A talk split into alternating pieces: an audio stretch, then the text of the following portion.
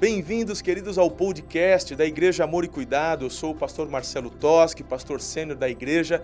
Com alegria, vamos compartilhar com você essa mensagem de fé e a nossa oração e desejo é que você seja muito edificado. Um beijo no seu coração, Deus te abençoe e uma boa meditação.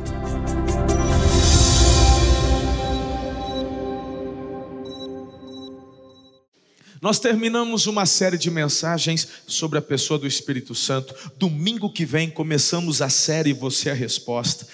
Mas veio a confirmação de compartilhar com vocês essa mensagem, essa mensagem sobre o colecionador de lágrimas. Eu queria que você lesse comigo Salmo 56, versículo 8. Nós vamos ler juntos e depois nós vamos orar mais uma vez aqui. Bonito, vai lá, está no multimídia. Registra tu mesmo o meu lamento, recolhe as minhas lágrimas em teu odre. Acaso não estão anotadas em teu livro? Deixa eu ler na versão transformadora, escuta aí. Conheces bem todas as minhas angústias recolheste minhas lágrimas num jarro e em teu livro registraste cada uma delas. Agora o Salmo 126, versículos 5 e 6. Leia também, agora você lê comigo também esse, bora lá. Os que semeiam com lágrimas colherão com gritos de alegria. Choram enquanto lançam as sementes, mas cantam quando voltam com a colheita. Uau!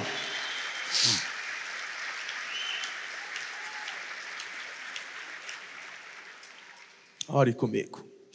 Senhor, nós te agradecemos por mais esse domingo. Eu, eu, eu, fico tão empolgado em ver o teu povo empolgado com o Senhor e com as coisas do Senhor. Eu peço que o Senhor, nesta última celebração deste domingo, eh, o Senhor, da mesma forma como agiu nos anteriores, se manifeste agora também, fale conosco e promova tudo aquilo que o Senhor já reservou em teu coração para liberar sobre nós. Amado Espírito Santo, eu declaro o teu governo, o teu favor, esconda-me atrás da cruz de Cristo, importa que só Ele cresça, que eu diminua, em nome de Jesus. Amém. Certa vez numa revista, numa revista aqui no Brasil, fizeram uma pesquisa. E a pesquisa era a seguinte: você acha que o choro é sinal de fraqueza? E a resposta foi que mais de 80%, para ser mais preciso, 84% das pessoas disseram que não, e apenas 16% disseram que sim. A grande questão é que o choro, as lágrimas, fazem parte da nossa vida. A primeira coisa que você fez quando você nasceu foi chorar. E se você não chorou, tu levou um tapa na bunda do médico que era para chorar, ou da parteira. Tem gente que nasceu, né? No, no, no sítio e tal, e tomou ali, bem no, na picanha aqui, tomou um tapa bem dado que é para poder chorar. Sim ou não? E durante a sua vida você chora. E no dia que você partir, pelo menos assim eu espero, você vai partir, mas vai deixar pessoas chorando de saudades por sua causa. A verdade é que as lágrimas fazem parte da nossa vida. É. Papai do céu é, fez essas focetas lacrimais. É foceta que chama? Sei que foceta da cobra, né? Não sei como é que chama. Canal lacrimal, ó. Ó, eu dando nome de coisa de cobra para coisa. Aqui, ó tem, tem as, né, os canais lacrimais, e, e não é só para lubrificar. Tudo bem que quando você pisca, né, e, mas meu irmão, é impressionante. Quando as emoções afloram, e pode ser até de alegria, de repente. Né? De repente, né? Você tem, tem varão aqui, tem varão que está ligado no mistério. Tem varão que trouxe uma, uma, um buquê de flor para receber a mulher que está chegando face a face. Aí, varão, aí a hora que ela chega, eu que não sou bobo nem nada, estava de viagem, passei lá, estava com um tempinho na Europa, já comprei o meu, está lá em casa guardado, sou besta. Mas aí a hora que você entrega, ela. Quando as emoções afloram, seja por alegria ou seja por motivos de dor, tristeza, lá vem elas, as lágrimas. Elas fazem parte, certo? Aí de repente o teu pastor vem aqui e fala que Deus coleciona lágrimas. Eu coleciono caneca. Tem gente que coleciona sei lá o que. E você vai falar para mim, pastor, que Deus coleciona lágrimas? Não, filho, é que, como eu disse, do berço à sepultura, da maternidade ao cemitério, as lágrimas são a nossa companhia. E quando eu digo que Deus é o colecionador de lágrimas, eu quero declarar com isso que Ele está atento a todas as etapas, fases e momentos da sua vida. É nesse sentido que eu estou falando. Rapaz, você conseguiu sentar no mesmo lugar, filho, que agora eu estou te vendo aqui. Ah, você estava no da frente. Você é fera, hein? A fila estava grande lá fora. É que o menino está com sede. Gente que, que, me, que observa com sede me chama a atenção. E ele estava aqui. E de novo, receba aí porção dobrada hoje para você.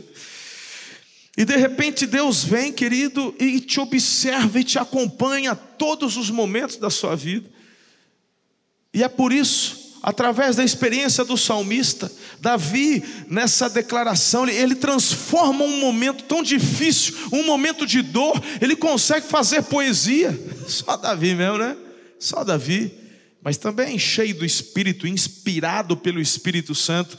Mas eu quero dizer que a experiência de Davi aqui vai ser a sua experiência aqui também.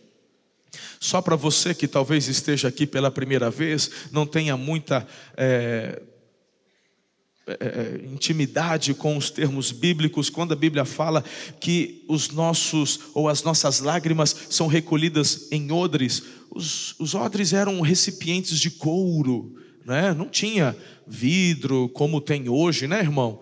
Lembra quando no Novo Testamento Jesus falou que não se coloca vinho novo em odres? Então, é uma figura de linguagem onde diz Davi que Deus, conforme as tuas lágrimas estão descendo, Ele está recolhendo e guardando em um odre. Muito bem, pastor, o que, que o senhor quer falar então? O que, que o senhor quer dizer diante disso, da experiência do Davi e falar que Deus está colecionando, tá colecionando lágrimas? Qual que é o objetivo de hoje à noite? Bom, você já leu ali o, o texto do Salmo comigo aqui, falando que nós vamos sair daqui com júbilos de alegria, irmão. Quero ver, pastor, eu estou chorando, eu estou sofrendo. Então, disso eu já estou mais ou menos ligado. Que se Deus mandou pregar sobre isso, é porque tem gente que está chorando mesmo. Disso eu já sei. Mas a boa notícia é que o Senhor, da mesma forma que visitou Davi, Ele te visitará hoje à noite. E eu tenho certeza que a tua história será transformada pela fé. Diga amém, aplauda Ele, faz alguma coisa, corresponda com aquilo que Ele está falando. Essas palavras proféticas que vão sendo liberadas, tome posse, diga é para mim. E vai ser desse jeito em nome de Jesus. Bem, diante disso, eu tenho três revelações para compartilhar com você três instruções da parte de Deus ao seu coração. A primeira é óbvia. Eu quero dizer que Deus vê todas as suas lágrimas. Vamos trazer para a primeira pessoa essa afirmação. Repita comigo. Deus vê todas as minhas lágrimas. Mais uma vez, Deus vê todas as minhas lágrimas. É, é assim que Davi começa. Ele está dizendo, Ele conhece bem as minhas angústias. Agora veja o Salmo 115, versículos 4 em diante, que diz: presta atenção, hein? Seus ídolos não passam de objetos de prata e ouro formados por mãos humanas, têm boca, mas não falam, olhos, mas não veem, têm ouvidos, mas não ouvem, nariz, mas não respiram, têm mãos, mas não apalpam, pés, mas não andam, garganta, mas não emitem som. Aqueles que fazem ídolos e neles confiam são exatamente iguais a eles. Espera lá, olha para mim, deixa eu te explicar. O que, que eu quero dizer declarando esse versículo para você da palavra de Deus? Porque quando eu chego e digo assim, Deus vê, Deus vê, tem gente que começa a entrar em crise. Que negócio é esse que Deus vê, pastor? São aí quase 7 bilhões de pessoas no mundo. É problema para mais de metro. Você acha que Deus vai se preocupar comigo aqui no interior de São Paulo, no Brasil? É tanto problema para Ele cuidar, Ele vai me enxergar aqui. Meu irmão, esse é o tipo de pensamento pagão, incrédulo, que tem tomado conta do coração de muitas pessoas. Talvez você tenha ouvido o ecoar de ateus, filósofos, cuja argumentação científica é que o fato de você declarar que acredita em Deus é fruto de um desespero seu por querer ver a solução de alguma forma. Não, irmão. Talvez quem pensa dessa forma, desse jeito, seja resultado de experiências ruins com religiões vazias. Eu tenho ensinado cada um de vocês aqui, domingo após domingo, dia após dia, célula após, dia, após célula, que o que o Senhor quer de nós não é vã religião, o que o Senhor quer comigo e com você é um relacionamento é proximidade, é intimidade. Eu estou falando de um Deus que fala, eu estou falando de um Deus que abraça, eu estou falando de um Deus que vê, eu estou dizendo e falando de um Deus que ouve. Talvez muitas pessoas que acabam se tornando ateias, são pessoas que, quem sabe, começaram com um relacionamento, como o texto ali fala, se curvando diante de ídolos e fizeram pedidos, e clamaram, e fizeram tantas coisas, mas não obtiveram resposta. Claro, como vai obter resposta de algo que não fala, não ouve, não vê? Não é assim o Criador do universo. Eu estou falando de um Deus que vê, eu estou falando de um Deus que te ama, eu estou falando daquele que criou todas as coisas. Meu Deus, o meu Deus, o seu Deus, Ele vê. Quando eu olho para Gênesis capítulo 16, versículo 13, aqui a gente começa a ver a experiência de uma escrava. Você, você aí, você, você, você que, que tá, fala assim, ah, Deus não vê, pode ver os outros, mas não vê eu, ah, quem sou eu? Eu sou um insignificante, eu não sou ninguém. Irmão, olha para mim, eu me lembro quando eu era adolescente, que eu nasci em igreja, eu me lembro quando eu era adolescente, e minha mãe tinha ensinado que antes de dormir tinha que orar. E eu tinha medo de morrer. Falei, aí às vezes eu pegava no sono, meu Deus, eu não orei, vai que eu morro e vou. Era meio doido. Aí eu ia orar. Só que quando eu orava lá no meu quarto, o capeta mandava uns ataques de incredulidade no meu coração. Falava assim: como é que pode um, um Deus falar que, que ouve? Aí eu acabava de orar, em nome de Jesus, amém. Aí eu falava assim: quanto, Não estão agora orando? Como é que, como é que ele vai ouvir duas, três orações de uma vez só? Será que só eu? Já pensei, só eu que sou doido? Tem mais ninguém que falou assim, eu também, para meu, pelo, ah, bem, pelo menos eu não, ah, ah tá, pensei que era só eu que, que, que era tão. Aí falou assim, Senhor, será que o Senhor escuta? Como é, como é que dá para entender? Como é que dá para responder? É muita gente. E olha que eu pensava só na minha igreja, que tinha lá, sei lá, umas 200 pessoas. Aí eu falava, meu Deus, e se tem mais gente? Ainda bem que no Japão está o povo dormindo. Já pensou se no Japão estava acordado orando também? Aí dificultava. E meu irmão, eu ficava nessa, nessa vibe doida. Esse ataque do, do, do inimigo trazendo incredulidade no nosso coração essas impossibilidades. Será? Será? Porque parece tão óbvio eu chegar para você e falar. Entenda que Deus vê, mas eu quero que você reflita e mergulhe no que de fato isso significa. Meu irmão, de repente, ah, esses dias eu estou lá em casa, aí eu vou trabalhar, tal, entrei no carro, pendurei o trem lá no carro, aí daqui a pouco eu liguei, hora que eu vou dar ré, o celular. Eu olhei para ele, ele falou assim: Seis quilômetros para poder chegar no escritório. Tantos minutos até lá. Ele falou: está repreendido em nome de Jesus. Quem, negou, quem mandou, quem deixou o capeta ligar meu celular? Você não sabe para onde eu vou? Quem te falou que eu vou para o escritório? E eu estava indo mesmo, por isso que eu fiquei meio coisado. Falei assim, ué. Quem que falou? Quem que falou pro. Irmão, olha aqui para mim. Se no teu celular você deixa ativado o GPS dele, ele fica ligado. Se você tem um plano de dados um pouco mais robusto, você, você deixa ligado. Quem não tem, desliga, né? Aí se você tem, você deixa ligado. Aí o glu glu glugli, ele fica registrando tudo, né? O glugli, ele registra tudo. Tá registrando, tá registrando. E ele tá lá. Aí de repente quando você entra no carro, e ele vê que você deu uma movimentada, uma, movimentou o carro ali, aí ele, blum, ele, ele, ele presume pelo teu histórico dos registros que ele fez, de que você naquele horário está indo para o serviço, e aí ele te oferece um melhor caminho, ele quer te ajudar. Ai, como o Google é bonzinho, ai, que ele é maravilhoso, ai, Google. Rapaz, se o Google consegue captar essas informações de milhões de pessoas ao redor do mundo, se isso é fruto de uma tecnologia que o homem inventou de meia dúzia de, de satélites que está em volta, está orbitando na Terra, Ei, que dúvida é essa de que Deus não vê todas as coisas, de que Ele conhece cada detalhe da sua vida, que cada respirar e cada batida do teu coração está pulsando diante dos olhos dEle.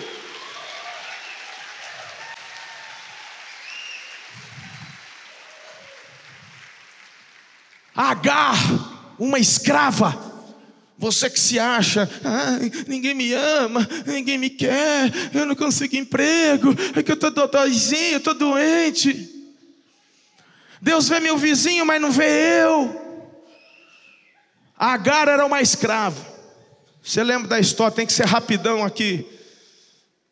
Agar era a concubina da Sara, esposa do Abraão. Aí Deus falou para Abraão que ia ter tal a Sara foi ficando velha. O Abraão já não não estava naquele vigor todo. Aí ela falou, era um costume da época. Dar filho através da concubina. Aí, Agar, você vai dar um filho para o meu marido. Vai ser meu. Você é minha escrava. Tu vai parir um filho dele, vai ser meu. é, Agar tinha nada a ver com isso. Estava lá Agar, estava lá o Abraão. Rolou, nasceu Ismael. Tá tudo bem, tudo bonito, mas a palavra de Deus diz que o plano era para Sara. E de fato Deus visita Sara e nasce o Isaac. Ah, irmão, não prestou, né? Aí o Ismael é o mais velho, quis cantar de galo para cima do, do, do, A Sara viu, ficou, tomou as dor. É porque é meu filho, porque é meu filho. Essa é escrava. Esse teu, esse é filha do escravo. Olha aí, coitado do Abraão também foi ouvir conselho errado, se lascou. A Sara falou: manda embora. Imagina você, tem que mandar embora agora o filho. O Abraão amava Ismael, gente, filho dele. Essa história de que mulher manda dentro de casa, acho que começou com esse negócio da Sara aí, porque ele, o homem obedeceu. o Abraão obedeceu, falou: Agar, o negócio é o seguinte, filho, você vai ter que dar no pé. Mas o que, que eu vou fazer? Não sei. Eu não sei o que vai acontecer. Eu sei o que vai acontecer comigo se você ficar, então acho bom você ir. E se vai acontecer comigo, vai sobrar para você. Então, meu irmão, ela pegou uma trouxinha, arrumou uns negócios lá, pegou Ismael e foi. A Bíblia diz que acabou a água, acabou a comida. O moleque está chorando de fome e sede. Ela deixa o menino meio que longe assim e vai para outro canto clamar, chorar. O que, que acontece? Acontece que Deus viu e Deus veio. E Deus mandou um mensageiro, e o recado de Deus veio para ela, e Deus disse para ela que haveria futuro, que haveria solução, de que ele não morreria, que uma grande nação. E meu irmão, do Ismael veio o povo árabe. Você que tem um narizão mais você é parente do Ismael. O fato de você estar aqui, Habib, é fruto de um Deus que vê. Viu a Raab, a, Raab eu já mudou, já estou lá em Jericó. Pela risada sua, já estou chamando de Raab faz tempo já, pelo jeito. Não. se viu a Agar, vai ver você. Olha o que a Agar, olha, olha o que a Agar ela diz. Olha que coisa linda. Então Agar passou a usar outro nome para se referir ao Senhor, que havia falado com ela. Chamou de Tu és o Deus que me vê. Aleluia. Pois tinha dito: Aqui eu vi aquele que me vê. Aqui eu vi aquele que me vê. Uau! Uma escrava. Deus já mostrou e provou que te ama. Ele já mandou Jesus morrer na cruz para pagar o preço do teu e do meu pecado. Ele é apaixonado por você. Se só existisse você na face da terra, mesmo assim ele enviaria o filho dele para pagar o preço por você, para resgatar você. O Deus que vê, te vê. Eu me lembro de uma de um período na minha vida que eu chorei bastante.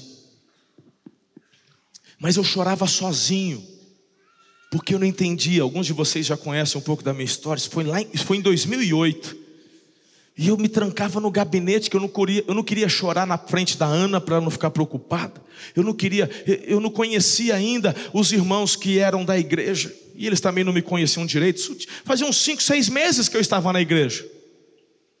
E eu não estava entendendo um monte de coisa que estava acontecendo. E eu falei, meu Deus, não era para eu ter vindo para Araçatuba. Aí eu me trancava no gabinete, ia num sofá, ajoelhava, e eu chorava, chorava. E eu falava, perdão, Senhor, perdão, eu vou embora, eu vou, desculpa, acho que eu estou estragando tudo. E, aí eu enxugava, tal, tal, e aí zerado, ninguém me via chorar. Um dia, apóstolo Dene Bonilha, um gringo, veio na comunidade Casa do Pai. Samuel ligou para mim: Ah, o Dani vai ter um encontro, um café da manhã com os pastores aqui no hotel. Você não quer vir? Eu acho que era uma segunda-feira ou uma terça, acho que era segunda. Falei, eu vou. Aí eu fui. Só em 2008. Acho que era agosto de 2008, se não me falha a memória. Aí eu estou lá, e, e, e ele pregava, pregava, em inglês, tinha um tradutor, pensa uma mensagem bacana, top. E eu falei, meu Deus, coisa linda. Eu era bem batistão naquela época, bem tradicional. Aí, de repente, a esposa do Danny Bonilha, a, a, a Gisele, acho que é Gisele, ela começou a dançar. Ah, tinha, uns, tinha uns 25, 30 pastores numa sala ali do, do, hotel. Ela começou a entrar dançando. Eu falei, gente, que isso? Aí ela começou a falar umas línguas estranhas. Eu falei, olha, mas precisava estragar, estava tão bom, pregou a palavra, para que estragar fazendo esses negócios, né? Aí ela dançava e fazia assim, ó. Dedo duro, ela entregava assim, apontava, o ia lá, botava a mão na cabeça, falava uns negócios, o cara chorava, eu falei, Ih, olha esse negócio. Onde já se viu? Aí daqui a pouco, é, é, é, eu estava sentado bem no fundo, e bem perto da janela, e olhando para a porta. E aí eu falei, gente, eu comecei a olhar para o relógio. Essas coisas, se você olhar, parece que se atrai, né? Eu falei, eu acho que eu vou embora, vou sair a francesa, antes que chegue em mim. Meu irmão, quando eu falei, eu vou levantar a, a mão dele, pof, na minha cabeça. Falei, Oi. Aí eu ainda pensei comigo, ele vai passar vergonha. Ai, esses pentecostais. Vai querer falar uns negócios aqui, não vai acontecer nada, não vou falar nada, ele vai passar vergonha. Aí meu irmão, eu me lembro como se fosse hoje, ele botou a mão na minha cabeça e falou assim: Eu tenho visto as tuas lágrimas. Ah, caí já, dei vexame, caí de joelho. Meu irmão, pensa. Ninguém me viu chorar, irmão mas aquele que vê, via.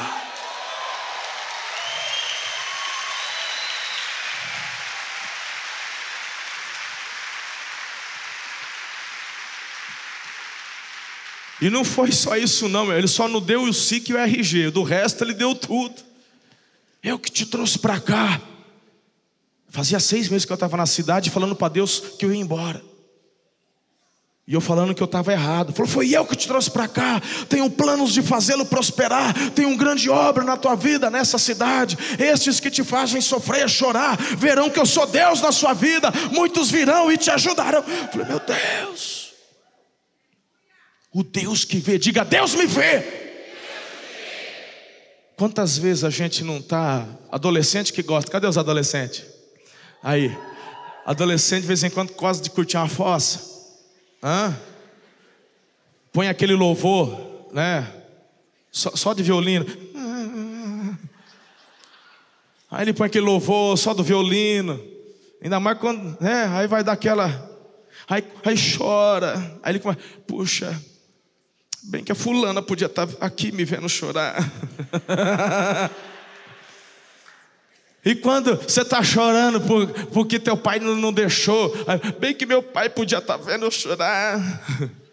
Ei, se, se, presta atenção, se tuas lágrimas são sinceras, não são lágrimas de crocodilo, porque se tuas lágrimas forem de crocodilo, Deus também vê, mas Ele está com a cinta para dar nas tuas pernas para você tomar tenência.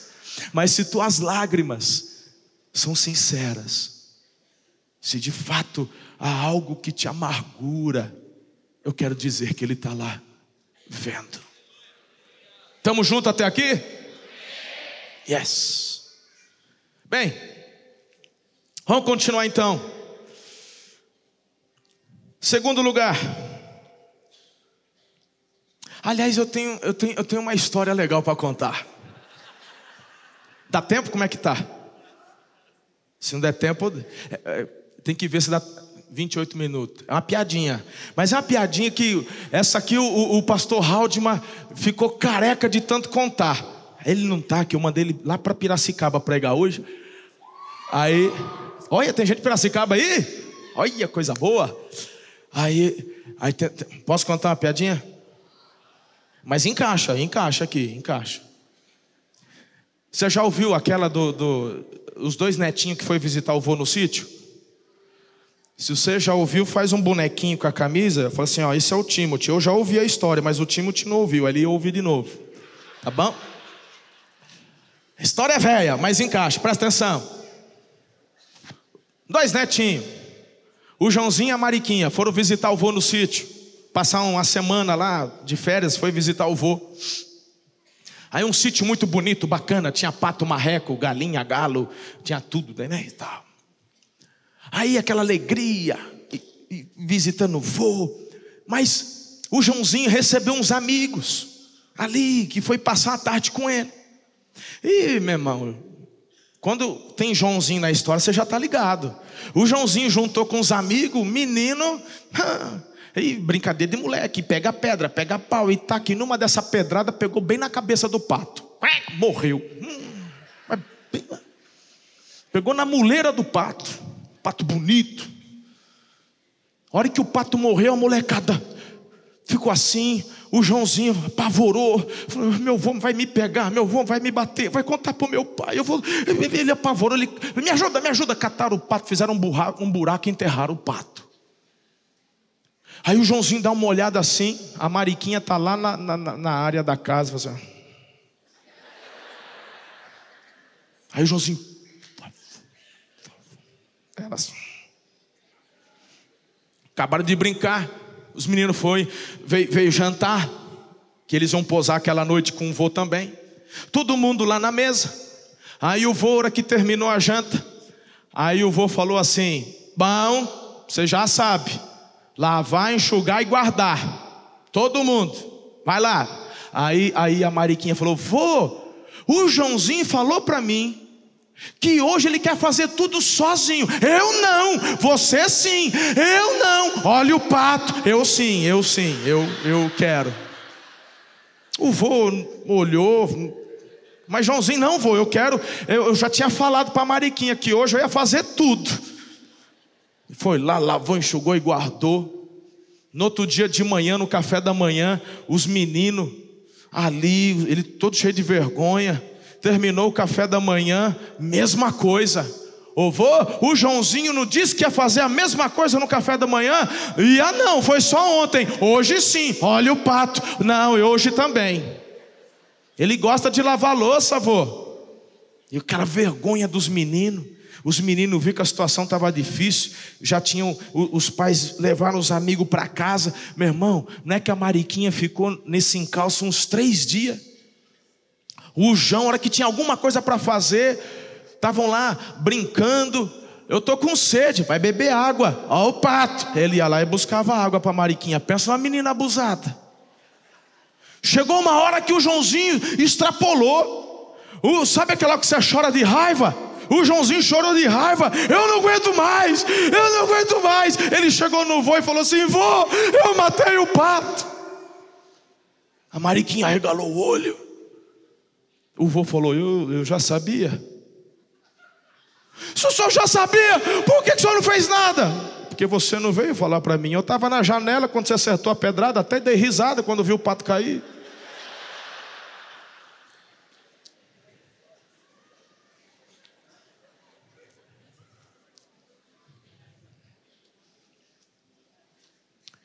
Guarda essa história.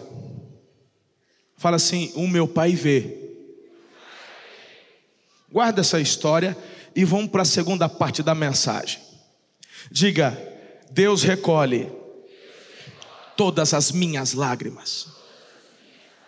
É interessante a gente olhar essa expressão, porque lá no Salmo 139, o versículo 16 diz assim: Tu me viste quando eu ainda estava no ventre, cada dia da minha vida estava registrado no teu livro, em teu livro, cada momento foi estabelecido quando ainda nenhum deles existia. Veja o apóstolo Paulo, Romanos 8, 28. Sabemos que Deus faz todas as coisas cooperarem para o bem daqueles que o amam e que são chamados de acordo com o seu propósito. Diga, Deus recolhe. Sabe, Ontem, sexta-feira, como eu disse, eu estava pregando em Piracicaba numa conferência. Sábado de manhã pregando para pastores. E aí eu fui para o sul de Minas. Estava pregando em Minas Gerais ontem à noite. Cheguei hoje à tarde. Ontem à noite, ontem à noite, a, a, a, nas duas cidades foi uma experiência muito forte, foi muito intenso. E ontem à noite eu preguei umas duas horas. Uma palavra também muito confrontadora. E assim, eu senti, sabe quando você sente que as suas forças se esvaem? Estava cansado. Quando terminou, já era 11 horas mais ou menos. Eu queria ir para o hotel, descansar. De manhã tinha que acordar cedinho para viajar de carro para chegar em Campinas e pegar o voo para Araçatuba. Quando eu estou saindo, o pastor Tiago falou assim: Pastorzão, sei que o senhor está cansado. Acho que estava escrito aqui. Ele falou, mas eu tenho um pedido especial. Tem uma menina de 13 anos. Ela recebeu ontem o diagnóstico dos exames que ela fez. E ela está com câncer no útero. E parece que o câncer também está no intestino. E é um câncer maligno. 13 anos. Por favor, pastor, um pedido meu pessoal. Ora por ela. falei, claro, pelo amor. Traz ela aqui. Essa menina veio, 13 anos. O pai e a mãe estavam juntos. E ela estava de cabeça baixa. 13 anos, mas sabendo de tudo que está acontecendo. Eu falei: Olha para mim, filha. E ela levantava assim. E eu começava a falar, ela baixava a cabeça. E eu disse: Eu estou aqui para te falar de um Deus que te ama.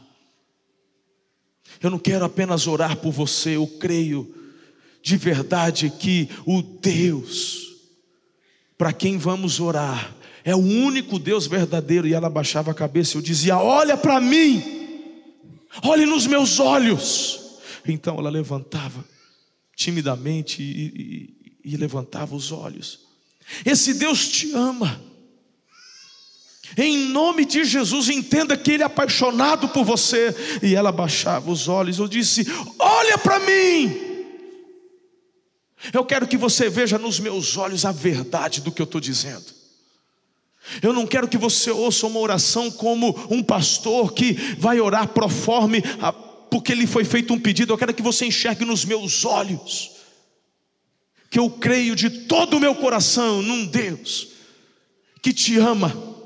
E todas as. E, e, enquanto eu falava sobre esse Deus, sobre o amor de Deus, e, e, ela tinha que levantar os olhos até que eu cheguei próximo, peguei no rosto dela, e eu falei: Filha, você é amada do Pai. Eu quero repreender toda palavra de acusação contra a tua vida, todas as mensagens que o inferno tentou jogar na sua mente. Eu quero dizer que você é amada, e quando eu disse isso, olhando nos olhos dela, é como se duas torneiras abrissem, não é que escorreu uma lágrima, duas lágrimas, meu irmão, eram lágrimas continuadas, e escorria, e escorria, e escorria. E quando essas lágrimas começaram a escorrer de uma forma tão latente, eu não tive outra reação. Eu não podia começar a orar. A única coisa que eu podia fazer era levar as minhas duas mãos no rosto dela e recolher estas lágrimas. E quando eu recolhi essas lágrimas, ela se desmanchou nos meus braços. E foi nessa hora que eu orei pela vida dela.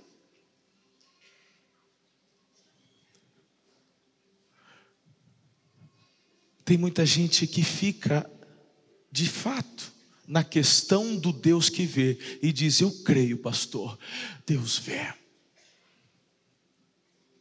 Mas eu quero dizer que Ele recolhe as tuas lágrimas. O fato dele recolher as tuas lágrimas significa que Ele está do seu lado. O problema é que você muitas vezes está ouvindo a voz do acusador gritando no teu ouvido, ó o pato. E você, meu irmão, fica desesperado e quer dar o seu jeito. Quais são os seus problemas? Quais são suas dificuldades? Quais são seus obstáculos? Quais são seus desafios?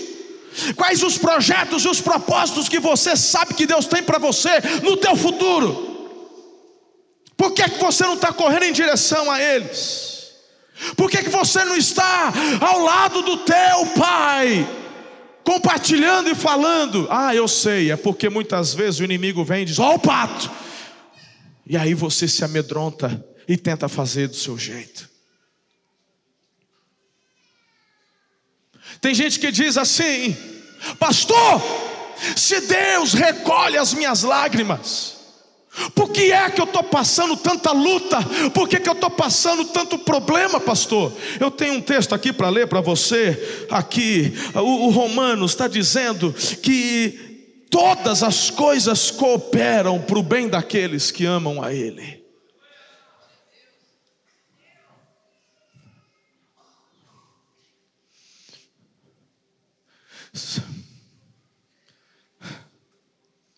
Em último lugar, eu quero declarar para você que esse Deus que vê, que esse Deus que recolhe e guarda num odre as nossas lágrimas, é o mesmo Deus que enxuga todas elas. E eu quero falar para você de uma diferenciação, no meu ponto de vista, do recolher e do enxugar. Isaías 25, 8 diz assim: Ó oh, soberano, o Senhor enxugará as lágrimas de todo o rosto. Foi o Senhor quem disse. Apocalipse 21, versículo 4. No começo diz assim: Ele enxugará dos teus olhos toda lágrima. Diga toda lágrima. Mais uma vez, toda lágrima. Aí onde eu falo, né, irmão? Se Deus vai enxugar, porque Recolher é a ternura, é o abraço. Eu estou contigo. Quando eu falo de enxugar, é quando acaba. O enxugar significa que não escorre mais. Enquanto está derramando, ele está recolhendo. Quando para de derramar, ele enxuga. Acabou. terminou. Eu li com você e você leu comigo de que aqueles que com lágrimas semeiam, com gritos de júbilo, colhem. Espero que você tenha sido muito edificado com essa palavra. Não se esqueça de inscrever-se aqui no podcast e também no canal do YouTube e nos seguir em todas as redes sociais para manter-se informado de tudo que acontece aqui nas igrejas Amor e Cuidado. Um grande abraço, até a próxima, um beijo no seu coração.